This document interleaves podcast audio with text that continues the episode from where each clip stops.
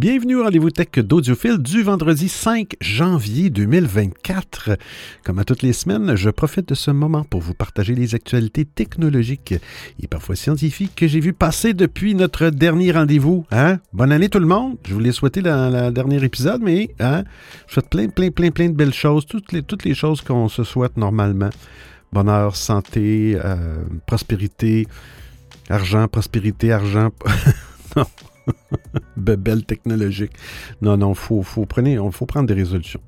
Moi, j'en ai une résolution, j'en ai pris beaucoup en 2023. Je, n'avais pas pris vraiment, mais j'ai fait beaucoup de changements dans mes habitudes euh, au niveau, en tout cas, bref, euh, du monde de merveilleux de la technologie. Et, ça me fait grand bien. Et puis, euh, j'en ai un, mais je ne veux pas le dire parce qu'il paraît, j'ai lu un article aujourd'hui, que 99% des personnes qui ben, qui prennent des résolutions euh, pour la nouvelle an, mais ils ne respectent pas les résolutions. que ça donne pas grand-chose.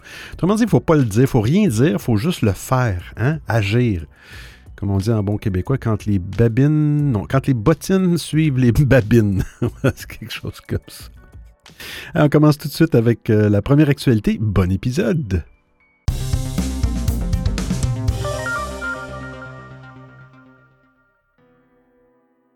Quelques jours après Android de Microsoft Copilot vient de débarquer sur iOS. Il n'aura pas fallu attendre longtemps après sa sortie surprise sur Android pour voir Microsoft Copilot se frayer un chemin sur nos iPhones. L'application du géant de Redmond, dans l'article c'est Redmond, mais c'est Redmond, non Raymond, anciennement baptisé Bing Chat, permet notamment d'utiliser les modèles Chat GPT-4 et DAL-E3 pour une expérience très complète allant de la génération d'images aux échanges textuels sur à peu près euh, n'importe quel sujet. Avec Copilot, Microsoft a beaucoup mis l'accent sur l'aide offerte par cet outil aux développeurs et aux codeurs. Alors, quand iGen ont demandé à Copilot d'annoncer elle-même sa sortie sur iOS, mais l'application de Microsoft a spontanément mis ce point en avant. Et je cite, Copilot est une application révolutionnaire qui a transformé la façon dont les développeurs programment, disponible maintenant pour iOS, une voix robotique. Elle offre une assistance de codage de pointe directement sur votre appareil Apple. Explique ainsi Copilot pour se décrire. il continue, Copilot utilise l'intelligence artificielle pour comprendre votre code et générer des suggestions de code pertinentes. Que vous soyez un développeur expérimenté ou un débutant Copilot peut vous aider à coder plus efficacement. J'ai vu des exemples, effectivement, au niveau du, codage, de la programmation. C'est un outil incroyable. Dans le détail, et pour rappel, le Copilot gère de multiples langues. Il prend en charge plusieurs langues euh, de langage de programmation et frameworks. Parmi eux, Python, JavaScript, TypeScript ou encore Ruby, entre autres. Mais bien évidemment, l'application est loin d'être réservée aux seuls développeurs, loin de là. L'application de Microsoft, dont l'entreprise est très fière, peut servir à n'importe qui et être utilisée pour de très nombreux usages.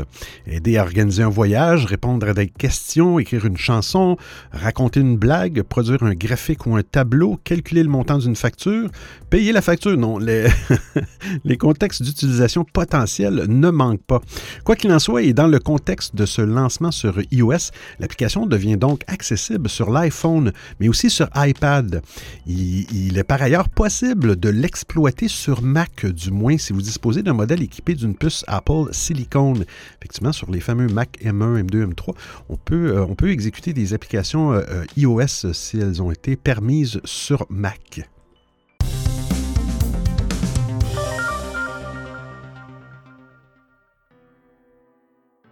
Apple va transformer le Mac en plateforme de jeux vidéo. Ça reste bientôt la fin de la domination de Microsoft sur le jeu vidéo PC. Eh bien, Apple veut contester euh, l'éditeur de Windows dans son domaine de prédilection. Dans une nouvelle interview accordée aux médias euh, Inverse, Apple a donné un aperçu de ses travaux visant à transformer le Mac en plateforme gaming digne de ce nom. Gordon Keppel, qui est responsable du marketing des produits Mac chez Apple, souligne ainsi dans les pages d'Inverse que ou d'Inverse que l'arrivée des processeurs Apple Silicon a radicalement euh, changé la donne. Je cite aujourd'hui tous les Mac équipés d'Apple Silicon peuvent faire tourner des jeux AAA de manière fantastique grâce aux CPU M1, M2 et M3 qui ont apporté d'énormes améliorations graphiques aux ordinateurs d'Apple. Leland Martin, qui est responsable du marketing logiciel chez Apple, ajoute qu'Apple Silicon a également simplifié le processus de développement des jeux sur le Mac.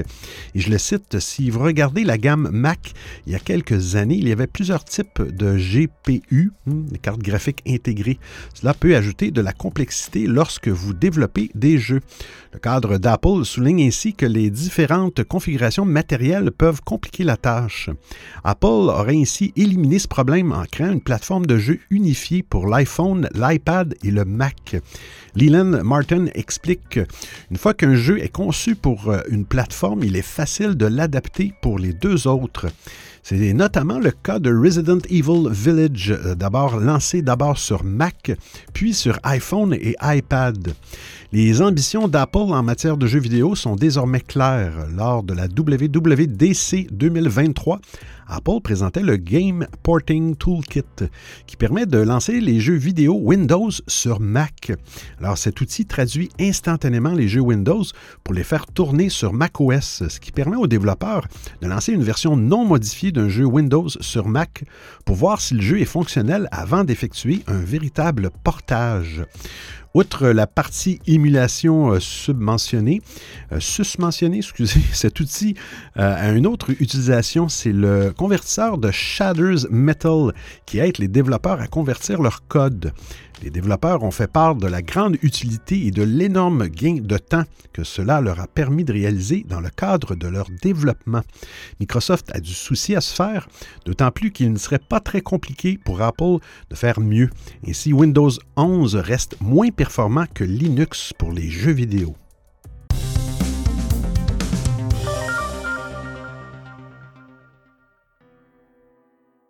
Android 14 s'attaque enfin aux bloatwares. Bloatwares première fois que j'entends ça. Android 14 s'invite progressivement sur les smartphones éligibles depuis le déploiement de sa version stable. Les utilisateurs ont ainsi euh, déjà pu mettre à l'épreuve certaines fonctionnalités à l'instar de la localisation en temps réel sur Google Contacts, euh, du retour en arrière prédictif ou encore de l'Ultra HDR. Aujourd'hui, c'est une nouvelle option découverte par l'expert Michel Raman qui fait grand bruit. Et pour cause, celle-ci promet de s'attaquer à un fléau qui empoisonne la vie des usagers, les bloatwares. Ces applications sont préinstallées par défaut sur les smartphones par les constructeurs, suite à des accords avec les éditeurs. Il est souvent impossible de les désinstaller ou de les désactiver. Or, ces bloatwares prennent de l'espace de stockage, consomment des ressources système et utilisent la batterie. Alors, Google a décidé de prendre le problème à bras le corps. À l'avenir, Android 14 va vous permettre d'empêcher les bloatwares de consommer inutilement des ressources. Concrètement, l'application préinstallée sera automatiquement placée à l'arrêt tant que l'utilisateur ne l'aura pas ouverte manuellement. Alors, de quoi réduire considérablement l'utilisation des ressources système, par exemple la mémoire ou la batterie, comme le promet Google dans le descriptif de la fonctionnalité. Alors Google va déployer cette fonction par défaut dans l'Android Open Source Project, base sur laquelle les fabricants travaillent pour développer leur surcouche maison, exemple Samsung, LG.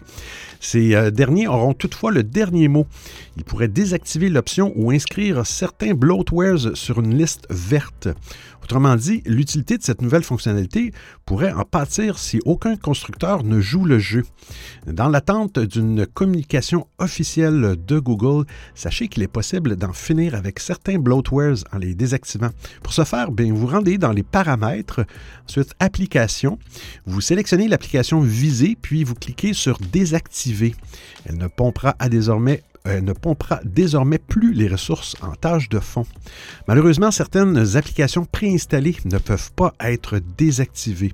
Il est toutefois possible de vous en débarrasser via des moyens détournés, un petit peu euh, croche, ben, pas croche, mais bon, en passant par une application tierce comme Avast Cleanup, ce qui est correct, ou en routant votre smartphone.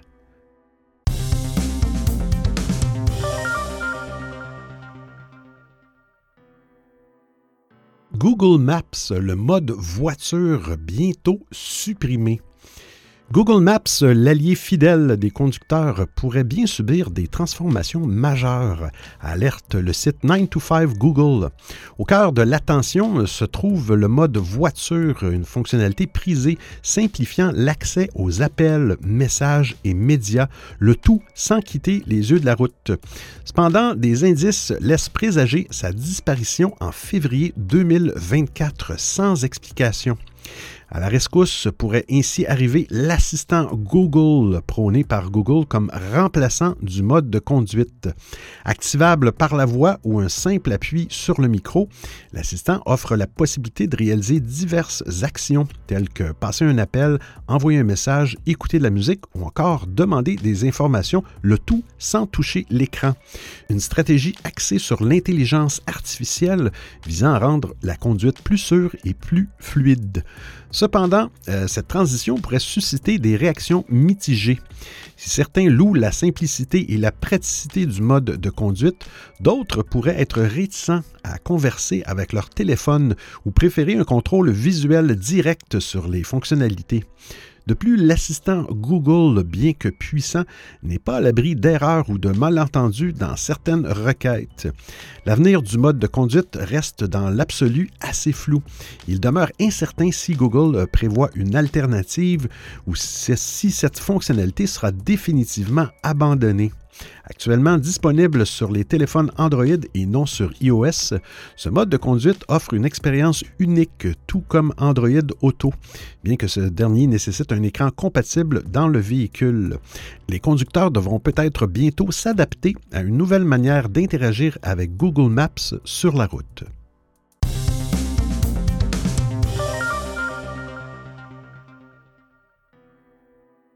Navigation pas si privée de Google Chrome. Après avoir été accusé en 2020 de collecter les données via le mode de navigation privé de Chrome, eh Google aimerait tourner la page du recours collectif lancé par ses utilisateurs.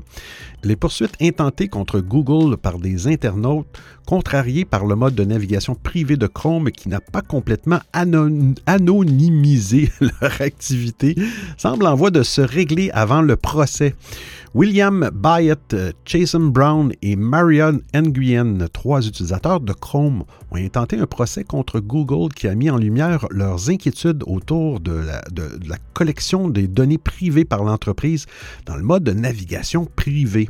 Après que l'affaire a été portée devant le tribunal américain du district nord de Californie, Google a tenté de se défendre, de défendre sa cause pour ne pas avoir à payer jusqu'à 5 milliards de dollars en dédommagement.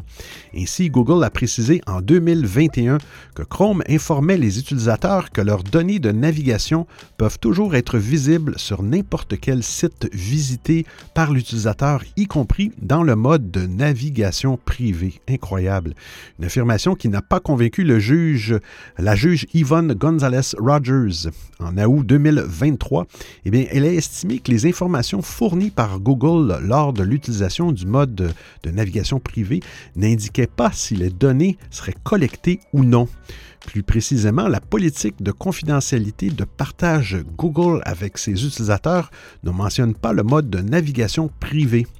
Google aurait aujourd'hui euh, accepté de régler le procès. Les parties impliquées travaillent actuellement sur un accord final qui résoudrait le différend juridique. Les termes et la manière dont cette affaire sera résolue sont toujours inconnus. Il devrait être révélé autour du mois de février 2024, date à laquelle le tribunal livrera son verdict.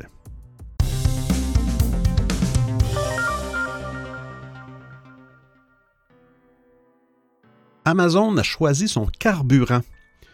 Plug, euh, c'est le ex-Plug Power, le nom de l'entreprise, et Amazon ont annoncé la finalisation de l'installation d'une première machine à fabriquer de l'hydrogène sur le site de distribution de la ville d'Aurora dans le Colorado. L'électrolyseur, ce composant indispensable pour séparer l'hydrogène de l'oxygène à partir de l'eau, va donc permettre de produire de l'hydrogène directement dans les centres Amazon sans qu'il n'y ait besoin de le transporter par camion. Un moyen d'éviter d'augmenter l'empreinte carbone, la production sur site rendra l'utilisation de l'hydrogène encore plus économe en énergie pour certains emplacements et types d'installations, déclarait Assad Jeffrey, directeur de programme pour une, économie basée sur l'hydrogène chez Amazon.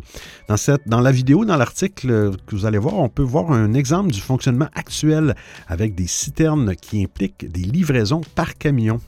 Eh bien, avec un seul électrolyseur plug, Amazon compte produire du carburant pour alimenter 225 engins, même si la société de piles à combustible expliquait que l'électrolyseur d'un mégawatt livré pourrait couvrir jusqu'à 400 machines.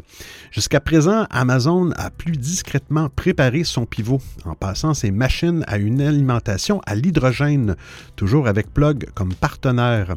Le renouvellement a commencé en 2016 et à ce jour, 80 centres de préparation de commandes sont concernés en Amérique du Nord avec 17 000 piles à combustible installées. Une opportunité à la fois pour Plug, mais aussi pour Amazon, qui doit impérativement trouver des solutions pour réduire son empreinte de carbone. L'engagement dans l'hydrogène a été plus précisément officialisé en août 2022, avec la commande de près de 10 000 tonnes par an d'hydrogène à la société Plug. À ce moment, Amazon prenait aussi des parts dans Plug et la société annonçait qu'elle allait se mettre à produire à un rythme de 70 tonnes par jour. Mais l'hydrogène vert présenté doit encore être issu d'une électricité entièrement décarbonée. Aux États-Unis, 60% de l'électricité est issue de combustion fossile. D'ici 2025, la société s'est engagée à produire suffisamment d'électricité verte pour répondre à ses besoins, mais il n'a pas été clairement mentionné que les électrolyseurs et la fabrication d'hydrogène seront compris sur la balance.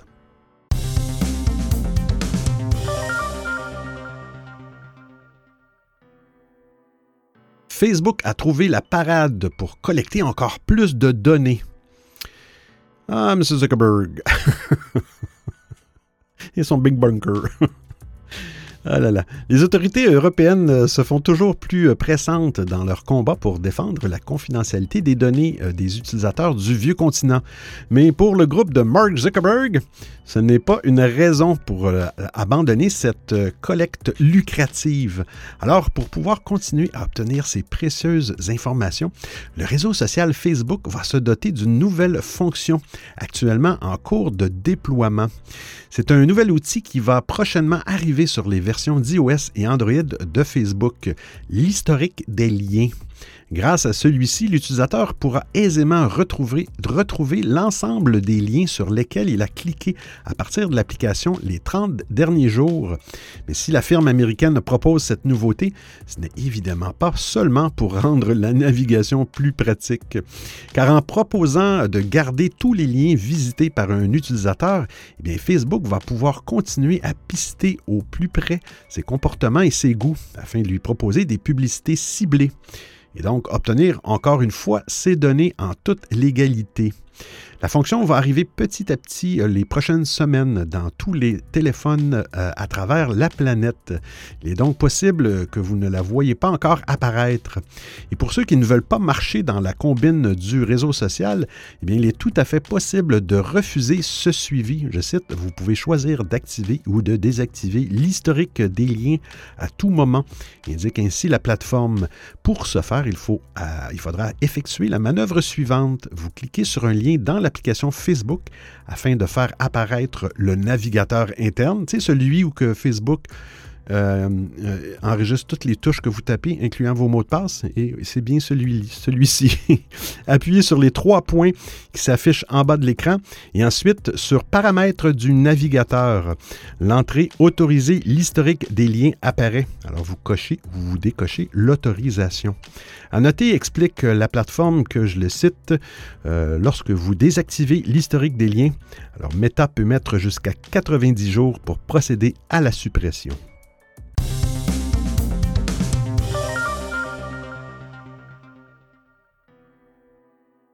Un gros changement arrive pour les utilisateurs de WhatsApp sur Android.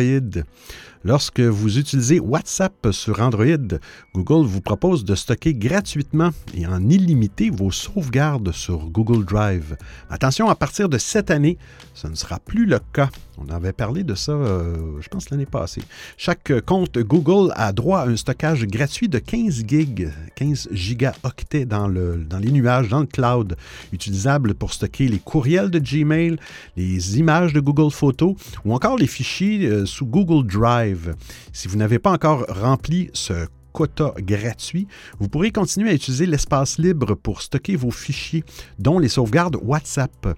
En revanche, quand cette limite sera dépassée, vous devrez acheter de l'espace de stockage supplémentaire sur Google One ou libérer de l'espace pour continuer à synchroniser les sauvegardes WhatsApp. Annoncé en novembre, ce changement s'applique déjà aux utilisateurs de la version bêta de WhatsApp pour Android. Il s'applique à tous les comptes à partir de ce début d'année. Si vous ne voulez pas que WhatsApp occupe trop de place dans votre Google Drive, eh bien la solution est simple. Vous devez régulièrement faire le ménage. En effet, comme l'explique Google, il suffit de supprimer des éléments directement depuis WhatsApp pour que ceux-ci euh, soient aussi supprimés de la sauvegarde sur Google Drive. Sinon, vous pouvez également libérer de l'espace sur Google Drive en supprimant des photos, des courriels ou des fichiers inutiles. En tout cas, force est de constater que l'offre de stockage gratuit de Google est de moins en moins généreuse. Pour rappel, Google a mis fin au stockage gratuit et illimité des images sur Google Photos en 2021. Et cette année, il met aussi fin au stockage gratuit et illimité des sauvegardes WhatsApp. Mais malgré cela, la firme met en avant le fait qu'elle reste plus généreuse qu'Apple. En effet, par rapport à iCloud sur iOS, la firme de Mountain View propose trois fois plus d'espace de stockage gratuit dans le cloud. Vous écoutez le rendez-vous tech d'Audiophile. Telegram améliore l'autonomie des smartphones. Si vous êtes un grand utilisateur des appels sur Telegram, eh bien vous serez ravi d'apprendre que le service de messagerie vient d'annoncer une série d'améliorations pour cette fonctionnalité. Pour rappel, le concurrent de WhatsApp prend en charge les appels audio et vidéo ainsi que le partage d'écran depuis longtemps. Et selon celui-ci, sa dernière mise à jour permet de consommer moins d'énergie durant les appels, ce qui aura un impact sur l'autonomie des smartphones. Plus précisément, Telegram a complètement relooké l'interface de ces appels et ajouté de nouvelles animations à celle-ci. Mais ce n'est pas tout puisque selon Telegram, ce changement esthétique permet également aux appels sur l'application de consommer moins de ressources. De ce fait, l'application devrait donc consommer moins d'énergie pendant les appels, tout en étant plus fluide sur les smartphones anciens. Outre cela, Telegram affirme qu'il a corrigé des centaines de bugs et de problèmes d'interface et a aussi amélioré la qualité des appels. En plus des appels, l'animation de l'application lors de la suppression d'un message a, aussi été mise à jour. Mais le plus important est que Telegram annonce une mise à jour de sa plateforme de bots. Selon celui-ci, il s'agit même de la plus importante mise à jour de cette plateforme depuis sa création. Pour rappel, la plateforme de bots sur Telegram permet aux développeurs de proposer des sortes de mini-applications sur le service de messagerie. Je cite, Parmi les dizaines de nouveautés, les bots peuvent désormais réagir aux messages et gérer les réactions, les citations et les liens, envoyer des réponses à d'autres échanges ou sujets et bien plus, peut-on lire dans l'annonce officielle de la mise à jour. Reste à savoir comment les développeurs vont exploiter ces nouvelles fonctionnalités pour améliorer leurs bots. Aujourd'hui, on trouve un peu de tout sur cette plateforme intégrée à Telegram, comme du stockage en ligne, du paiement ou encore des jeux. En tout cas, cette plateforme de bots fait partie des éléments qui permettent à Telegram de se démarquer de la concurrence.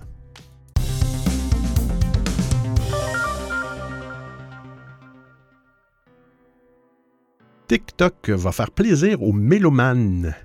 TikTok, TikTok, le géant des médias sociaux, va introduire une option audio haute fidélité. Oh, cette avancée vise à rivaliser avec les géants du streaming établis pour toucher un nouveau public toujours en quête de plus de qualité. TikTok, initialement connu sous le nom de musical.ly, je savais pas ça, avait captivé un large public avec ses vidéos d'une minute, rappelant le format de l'ancienne application Vine. Ah, Vine, que de souvenirs. Malgré les critiques initiales, les utilisateurs se sont adaptés à ces formats plus longs, preuve de la flexibilité et la résilience de la plateforme. En parallèle, l'application a récemment fait plaisir aux audiophiles en lançant une fonctionnalité qui permet d'ajouter directement des chansons vidéos à des playlists sur divers services de streaming comme Spotify et Amazon Music. L'annonce de TikTok concernant l'introduction prochaine d'une option d'audio sans perte a été révélée grâce à une méthode appelée analyse APK. APK, c'est un nom de, un nom d'une extension de nom de fichier d'une application sur Android. Une technique qui consiste à décomposer et à, examiner le code d'une application Android pour identifier des fonctionnalités potentielles avant leur lancement officiel. Dans le cas de TikTok Music, des chaînes de code spécifiques liées au streaming haute fidélité ont été euh, découvertes dans la dernière version de l'application. Ceci suggère fortement l'ajout imminent de cette fonction. Toutefois, il est important de souligner que les fonctionnalités détectées via l'analyse APK ne sont pas toujours garanties de voir le jour. C'est un outil précieux pour anticiper les évolutions futures, mais il convient de rester prudent quant à leur confirmation officielle. Néanmoins, cette découverte indique clairement euh, que la plateforme pourrait bientôt offrir une qualité audio supérieure à ses utilisateurs, bien que toutes les pistes musicales ne bénéficieront pas nécessairement de cette option.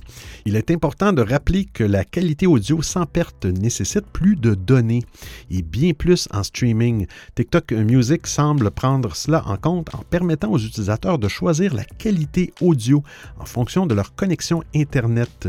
Quant à la tarification, il reste incertain si cette option sera incluse dans les plans existants ou si elle nécessitera un abonnement premium distinct.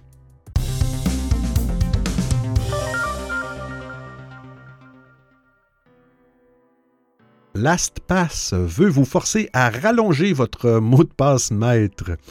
LastPass va demander à ses utilisateurs d'apporter quelques modifications sur leur compte. Après avoir été piraté à deux reprises au courant de 2022, l'éditeur du gestionnaire de mots de passe a en effet décidé de serrer la vis. Les utilisateurs doivent désormais se soumettre à de nouvelles exigences dans le but d'améliorer la sécurité de leur compte.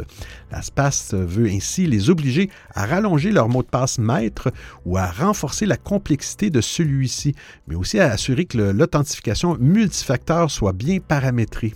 Depuis 2018, l'éditeur LastPass suggérait par défaut à ses utilisateurs de configurer un mot de passe maître comportant 12 caractères. Cependant, rien ne forçait ceux-ci à suivre ces recommandations. Les clients avaient en effet la possibilité d'ignorer ce conseil et ainsi de configurer un mot de passe plus court, comme 1, 2, 3, 4 mais les choses vont changer. À compter de ce mois de janvier 2024, tous les utilisateurs de LastPass devront impérativement modifier leur mot de passe maître afin que celui-ci comporte au moins 12 caractères, une exigence déjà en place depuis avril 2023 chez tous les nouveaux clients, ainsi que chez les utilisateurs ayant réinitialisé leur mot de passe maître. Un courriel sera envoyé euh, chez tous les clients dans le courant du mois. Outre la longueur minimale minimale du mot de passe euh, maître, l'éditeur de LastPass euh, donne une liste de bonnes pratiques qu'il invite à suivre.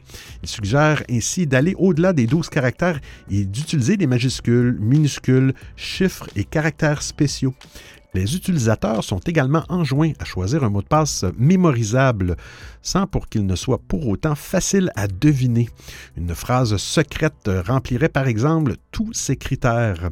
LastPass donne par ailleurs une liste de tout ce qu'il ne faut pas faire, ne pas utiliser son adresse de courriel comme mot de passe euh, de maître, ni d'inclure d'informations personnelles. Un bon mot de passe maître ne doit pas contenir de caractères séquentiels ou répétés, et surtout celui-ci doit être unique et n'avoir pas été utilisé sur un autre compte ou une autre application. Des conseils pleins de bon sens donc, mais qui semblent être encore en 2024 largement ignorés par un trop grand nombre d'utilisateurs. Enfin, l'éditeur indique qu'il se chargera de réaliser des, je cite, des contrôles immédiats des mots de passe maîtres nouveaux et modifiés en les comparant à une liste connue d'identifiants compromis afin de vérifier qu'ils n'ont pas été précédemment exposés sur le dark web. Lorsqu'un mot de passe maître identifié comme ayant été compromis, le client concerné sera invité à modifier un nouveau mot de passe avant de pouvoir continuer à utiliser son trousseau d'accès.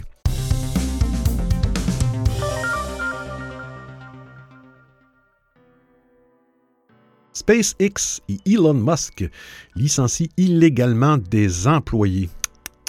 L'histoire remonte au mois de juin 2022 Quand même, à l'époque, neuf employés avaient produit une lettre ouverte qu'ils avaient fait circuler en interne et dans laquelle ils critiquaient le comportement de leur patron sur les réseaux sociaux. La réponse de la direction ne s'est alors pas faite attendre, puisque cinq d'entre eux étaient licenciés le lendemain et les quatre autres durant l'été. Aujourd'hui, ils organisent leur contre-attaque. Huit des neuf salariés licenciés l'an dernier vont pouvoir demander des comptes à Elon Musk à travers une action en justice intentée par le National Labor Relations Board. National Labor Relations Board, NLRB, équivalent américain de l'inspection du travail ou du Code du travail. Pour rappel, il critiquait les nombreux tweets sexuellement suggestifs postés depuis 2020 par leur désormais ex-patron. Il demandait à la direction de condamner ce comportement nuisible. Pour eux, celui-ci était une source fréquente de distraction et d'embarras. La plainte déposée pour leur compte par le NLRB explique que leur limogeage serait une pratique illicite car les employés se seraient livrés à une activité concertée protégée sur le lieu de travail. Ils ajoutent que la direction a mené une enquête en interrogeant au moins un employé pour connaître l'identité des personnes derrière la lettre et aurait montré des captures euh, écran d'un groupe Signal où se retrouvaient plusieurs salariés, montrant par là qu'elle les surveillait. À l'époque, la présidente Gwynne Shotwell avait balayé d'un revers de la main les critiques, expliquant avoir trop de travail critique à accomplir, avant d'ajouter Nous n'avons pas besoin de ce genre d'activisme excessif. Reste que l'Agence fédérale américaine du travail pense avoir un dossier assez solide pour aller devant un juge avec une première audience programmée le 5 mars prochain. SpaceX a par ailleurs toujours le choix de prendre la voie de la conciliation en cherchant à trouver un accord avant le passage au tribunal. Si l'entreprise est déclarée coupable, les salariés pourraient être réinstitués à leurs anciens postes, le tout avec des arriérés de salaire correspondants.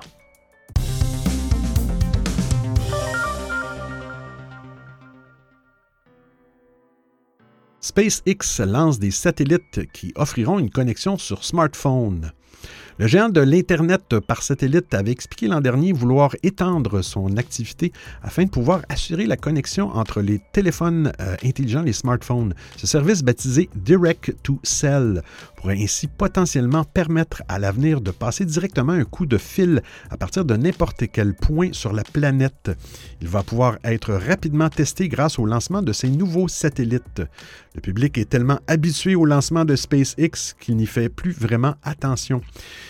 Mais celui-ci qui vient d'avoir lieu euh, devrait euh, tout de même retenir l'attention. Les six satellites envoyés dans l'espace seront en effet les premiers de l'entreprise destinés à ce fameux service Direct to Cell.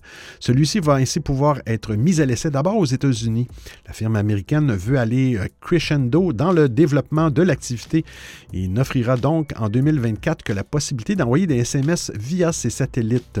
Le service devrait être étendu durant l'année à d'autres pays, alors qu'en 2025, les appels vocaux et les données Internet devraient être ajoutées à l'offre. Elon Musk a communiqué directement sur ce lancement sur son réseau X. Il a précisé que Direct to Cell permettra une connectivité par le téléphone mobile partout sur la Terre. Cependant, le réseau opérera sur le réseau 4G traditionnel, ce qui fait dire à l'homme le plus riche du monde qu'il s'agit pour le moment d'une solution téléphone de niche. Et je cite, bien qu'il s'agisse d'une excellente solution pour les endroits dépourvus de connectivité cellulaire, elle n'est pas vraiment compétitive par rapport au réseau cellulaire terrestre existant, a-t-il ainsi expliqué. Reste qu'en ajoutant le téléphone à son offre d'Internet par satellite, Starlink risque d'être de plus en plus attractif dans les années à venir, ce qui devrait rapidement entraîner des demandes de conformité plus grandes de la part des gouvernements, ce qui est d'ailleurs déjà le cas du côté de la France.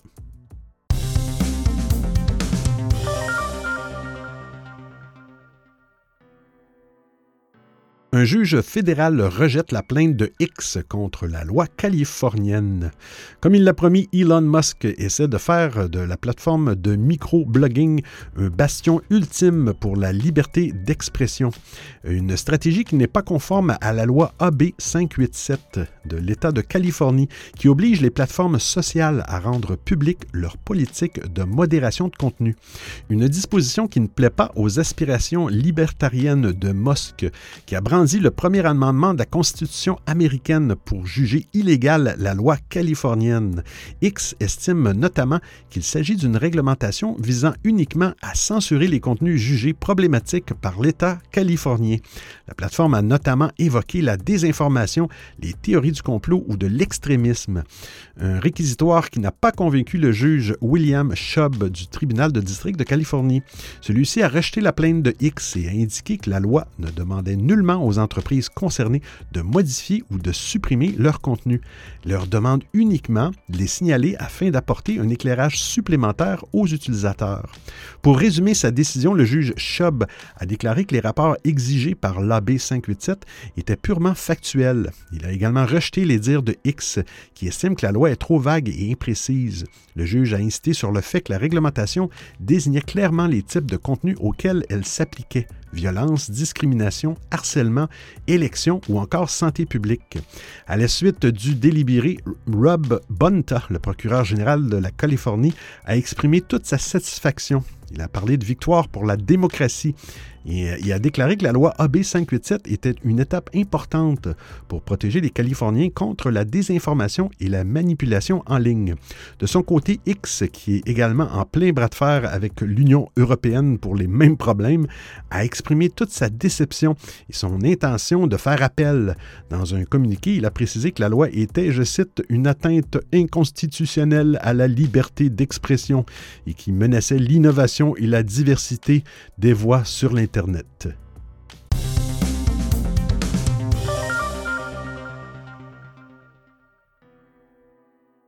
OpenAI et Microsoft visés par une plainte du New York Times. Le New York Times annonce avoir engagé des poursuites contre OpenAI et Microsoft pour violation de droits d'auteur. Cette action en justice est le dernier volet d'un conflit qui enfle entre les médias traditionnels et les géants de la Big Tech. Il pose dans l'ensemble des questions fondamentales sur l'avenir de l'information, du journalisme et de l'intelligence artificielle. Le New York Times reproche aux deux sociétés d'avoir entraîné leur modèle d'intelligence artificielle en copiant et en utilisant les millions d'articles de la publication. Le litige souligne la complexité de l'interaction entre le droit d'auteur et les technologies émergentes, notamment les modèles de langage de grande envergure, les LLM, qui sont au cœur de produits tels que ChatGPT et Microsoft Copilot. Le quotidien américain allègue que ces modèles peuvent non seulement réciter les contenus du Times mot pour mot, mais aussi les résumer étroitement et en imiter le style expressif. Cette situation, selon le Times, porte atteinte à sa relation avec ses lecteurs et prive le journal de revenus issus des abonnements, des licences, de la publicité et de l'affiliation. Cette plainte survient après des mois de négociations infructueuses entre le Times et les deux entreprises technologiques. Le New York Times cherchait à négocier une compensation juste pour l'utilisation de son contenu, mais aucune solution satisfaisante pour les parties n'a été trouvée. Ni OpenAI ni Microsoft n'ont immédiatement répondu aux demandes de commentaires de la presse. Le Times ainsi que d'autres médias comme la BBC, CNN et Reuters bloquent depuis quelques mois le crawler web d'OpenAI empêchant l'entreprise de continuer à aspirer du contenu sur leur site pour entraîner ces modèles d'intelligence artificielle. Le dénouement du euh, procès pourrait définir un précédent majeur dans le domaine de l'intelligence artificielle et des droits d'auteur, influençant ainsi la manière dont les entreprises technologiques interagissent avec les créateurs de contenu à l'avenir. Il pose de nouveau au cœur du débat le besoin pressant de lignes directrices claires et de législation adaptée pour naviguer dans cette nouvelle ère où l'intelligence artificielle et le journalisme s'entrecroisent. Alors j'espère que vous appréciez le format et le contenu de l'émission. Si vous avez des suggestions d'actualité, des commentaires, vous voulez m'envoyer un message audio ou simplement me payer un café, eh bien c'est très simple. Vous trouverez tous les liens sur www.audiophile.com. Il y a même une section nommée Docu, le rendez-vous tech d'audiophile intégral avec l'ensemble des références web ou liens URL. Et je vous remercie de m'avoir prêté vos oreilles pendant l'écoute de cet épisode. Et c'est terminé pour aujourd'hui. Premier épisode de 2024, saison 4. Vous allez voir, si vous allez sur le site audiophile.com, vous allez dans les références euh, de, du rendez-vous tech d'audiophile, URL et tout ça. vous allez voir que vous allez percevoir que le nouveau document a juste la page avec les références de cette semaine. Si vous voulez faire référence aux saisons précédentes, je pense que la deuxième, le deuxième diapo dans, dans, le document, vous allez avoir toutes les saisons avec un lien qui vous ramène vers un autre document selon la saison que vous désirez. Hein? C'est-tu pas beau, ça? C'est-tu magique, la technologie? Ah là là. Hey, on se retrouve la semaine prochaine pour un autre épisode du rendez-vous tech d'audiophile. Hein? J'ai coupé un bout de ma, de ma conclusion. D'ici là, portez-vous bien. Ciao, ciao tout le monde!